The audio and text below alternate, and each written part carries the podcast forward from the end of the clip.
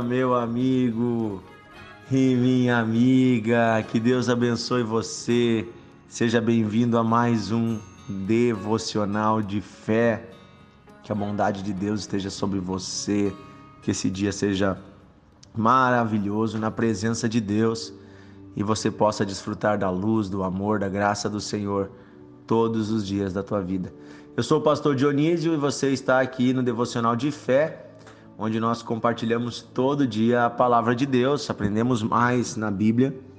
Nós estamos lendo juntos o livro de Romanos, capítulo 8, e nós lemos ontem o versículo 28, aquele texto que nos fala que todas as coisas cooperam para o bem daqueles que amam a Deus, daqueles que são chamados segundo o seu propósito. E agora nós vamos ler do 29 e o 30. E esses dois versículos eles são um pouco polêmicos porque às vezes eles abrem eles abrem uma brecha para um entendimento errado da escritura e eu quero hoje tentar, né, a partir do conhecimento que eu tenho, né, da comunhão com Deus que eu tenho, trazer um entendimento a partir desse texto sobre um tema bastante polêmico. Eu não vou conseguir ficar hoje. A minha ideia não é fazer uma aula de teologia aqui, né? Mas é sobre o tema da eleição dos filhos de Deus, sobre o tema da predestinação.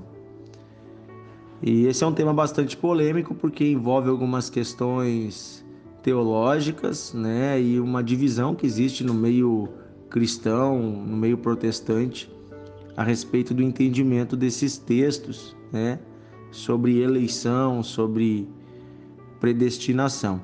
O texto 29 e 30 de Romanos 8 diz assim: Pois aqueles que Deus de antemão conheceu, ele também predestinou para serem conforme a imagem do seu filho, a fim de que ele seja o primogênito entre muitos irmãos.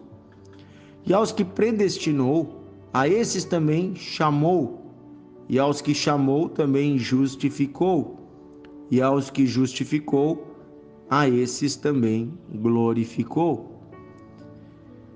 Então aqui está falando de como Deus nos escolheu para nós sermos iguais a Jesus Cristo. Como Deus nos escolheu de antemão, desde a eternidade. O Senhor nos escolheu para nós sermos iguais a Jesus Cristo e para sermos por ele purificados, justificados, e no final dos tempos seremos por ele glorificados. Nós sabemos, irmãos, que Deus conhece os tempos e Deus sabe tudo o que vai acontecer pela sua presciência. Ou seja, eh, Deus tem um conhecimento prévio de todas as coisas. Ele é onipotente, ele pode todas as coisas, ele é onipresente, ele está em todos os lugares e ele é onisciente, ele sabe todas as coisas. E para Deus não existe tempo. Quando Deus, antes de Deus criar o universo, inclusive não havia tempo, porque o tempo ele é, segundo os próprios cientistas, a matéria em movimento. Antes de haver matéria, ela não podia se mover, então não havia tempo por isso, Deus existe desde sempre e sempre e sempre. E é algo bem simples de entender: Deus não é matéria. Se ele não tem matéria, ele não precisa ser criado, ele não tem pai, ele não tem mãe. Ele não passou a existir num dia e nem deixará de existir em um dia. Deus é Deus de eternidade a eternidade, porque para ele o tempo não existe, ele criou o tempo. Ele criou o antes, o agora e o depois. Então Deus, quando estava planejando o universo, lá no seu trono de glória, antes de criar todas as coisas, ele planejava criar a humanidade. E observando de lá da eternidade, Deus sabia tudo o que iria acontecer. Ele sabia inclusive que Adão pecaria, ele sabia que eu e você nasceríamos. E ele sabia que a única forma para salvar a humanidade incluía ele enviar à terra a si mesmo como propiciação dos nossos pecados, ou seja, o seu filho Jesus Cristo, que é o próprio Deus em forma de homem, ele teria que vir ao nosso favor. Veja, o criador de todas as coisas já sabia anteriormente do nosso pecado e já estava pronto para morrer por nós desde a eternidade. Por isso a Bíblia diz que Jesus é o Cordeiro de Deus que tira o pecado do mundo. Também diz que ele é o Cordeiro de Deus que morreu antes da fundação do mundo. Então há uma presciência de Deus. Olha só, há uma presciência. Então Deus sabe de todas as coisas e ele sabe inclusive as decisões das pessoas. Deus sabia por presciência que Adão estava destinado a pecar, mas não era a vontade de Deus que ele pecasse.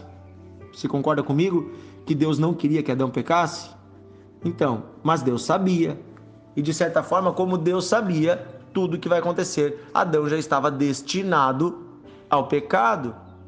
Assim como Jesus estava destinado a morrer por nós na cruz, porque Deus sabia tudo que iria acontecer.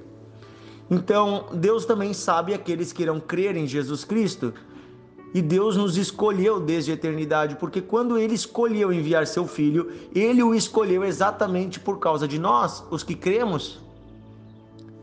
Queridos, a eleição de Deus, Deus nos escolher como filhos, não tira de nós a atitude de aceitarmos sermos filhos. Veja o caso de um prefeito eleito. Vamos dar um exemplo. Nas nossas cidades, nós votamos e nós elegemos prefeitos. Concorda comigo? Você e eu elegemos. Então, nós vamos às urnas e nós elegemos um homem e uma mulher para ser prefeitos da nossa cidade. Mas se chegar no dia da posse e essa pessoa dizer assim: não, não, eu não quero ser prefeito, adianta você e eu elegermos essa pessoa? Nós a escolhemos, mas ela precisa também aceitar este cargo, esta função. Por isso tira aquela ideia errada que existe, que é onde eu quero chegar, no meio cristão, na visão de algumas pessoas, de que a graça é algo uh, irresistível, de que o ser humano não pode resistir ao amor de Deus. Sim, nós podemos resistir porque Deus nos deu o livre arbítrio.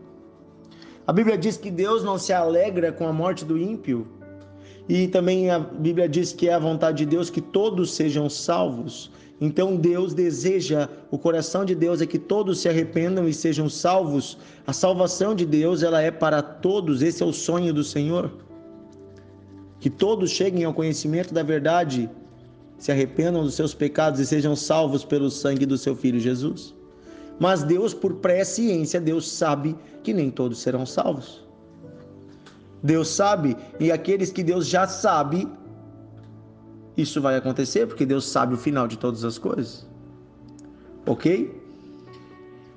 Mas isso não tira o fato de que Deus sonhou conosco e de que Deus já sabia da nossa salvação e que Deus fez a salvação por causa de nós, por isso ele nos elegeu, ele nos escolheu como filhos, porque ele escolheu ser o nosso pai enviando Jesus Cristo, ele escolheu nos gerar, ele escolheu nos amar.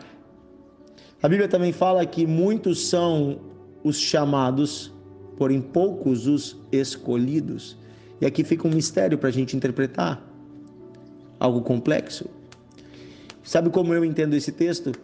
que é uma frase de Jesus, eu entendo da seguinte forma: que Deus chama todas as pessoas, que Deus chama a humanidade para Ele e Deus quer que todos se arrependam. Mas há algumas pessoas especiais no meio desses todos que Deus diz: a esses eu vou mandar um chamado, um grito mais alto para que me ouçam, porque eu os escolhi. Vamos dar um exemplo. O apóstolo Paulo. O apóstolo Paulo ele estava sendo chamado, assim como toda a humanidade estava sendo chamada ao arrependimento, mas ele não aceitava, ele não cria, ele perseguia os cristãos. Mas Deus então o escolheu e o próprio Cristo apareceu a ele. Veja, quando Cristo aparece a ele, há uma intervenção divina poderosa para a salvação deste homem. Eu creio que você e eu talvez contamos com intervenções divinas poderosas para nos salvar para nos tirar das trevas, para nos tirar da escuridão. E isso demonstra o quê? O amor de Deus por nós. Mas isso não quer dizer que Deus destinou algumas pessoas para o inferno, que Deus quer punir algumas pessoas e outras não. Não. Deus ama a todos. A Bíblia diz que é a vontade de Deus que todos sejam salvos. É a vontade de Deus que todos cheguem ao pleno conhecimento.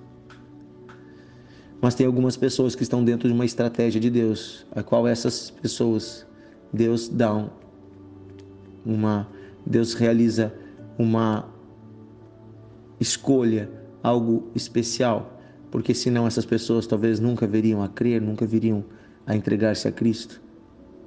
Então, essas intervenções miraculosas mostram ainda mais a bondade de um Deus que não se cala, que não desiste da humanidade. Então, queridos, eh, é dessa forma que eu interpreto esse texto e eu acho que esse texto mostra mais ainda para nós o amor de Deus. E que Deus, e aqui é a questão principal, Deus nos chamou, Deus nos destinou para sermos conforme a imagem do seu Filho Jesus nos tornarmos irmãos dele e andarmos em santidade, e é sobre isso que o texto está falando. Então, vamos pregar o Evangelho, vamos anunciar Jesus Cristo, vamos amar as pessoas, porque se nós não pregarmos, como elas crerão? A Bíblia diz: Como crerão se não há quem pregue? E como pregarão se não são enviados? Eu declaro você é enviado por Deus, vá e anuncie o Evangelho. Amém? Querido Deus e Pai, eu peço que nesse dia o Senhor esteja conosco. Guie os nossos passos e nos dê sabedoria. Abra o nosso entendimento, Senhor, para que não venhamos a parar em teorias humanas, mas venhamos a anunciar teu evangelho, teu amor, porque é a tua vontade que todos sejam salvos. É a tua vontade, Senhor, que o teu amor alcance pessoas de todos os povos, línguas, raças e nações, e é a tua vontade que estejamos contigo eternamente. Por isso, o Senhor veio a essa terra, morreu pelos nossos pecados para nos fazer parecidos contigo, e isso é uma honra. Renova em nós um coração puro, renova em nós um coração que te ama. Perdoa, Senhor, os nossos pecados. Dá-nos graça e sabedoria, Senhor, em nome de Jesus. Em nome de Jesus eu declaro o poder de Deus sobre você, o amor do Senhor, a presença de Deus sobre você, a paz do Senhor sobre você. Em nome de Jesus. Amém e amém. Aleluia. Compartilhe esse devocional. Envie para os seus amigos, envie para pessoas de vários lugares, tá bom? Um grande abraço e estamos juntos na presença de Deus.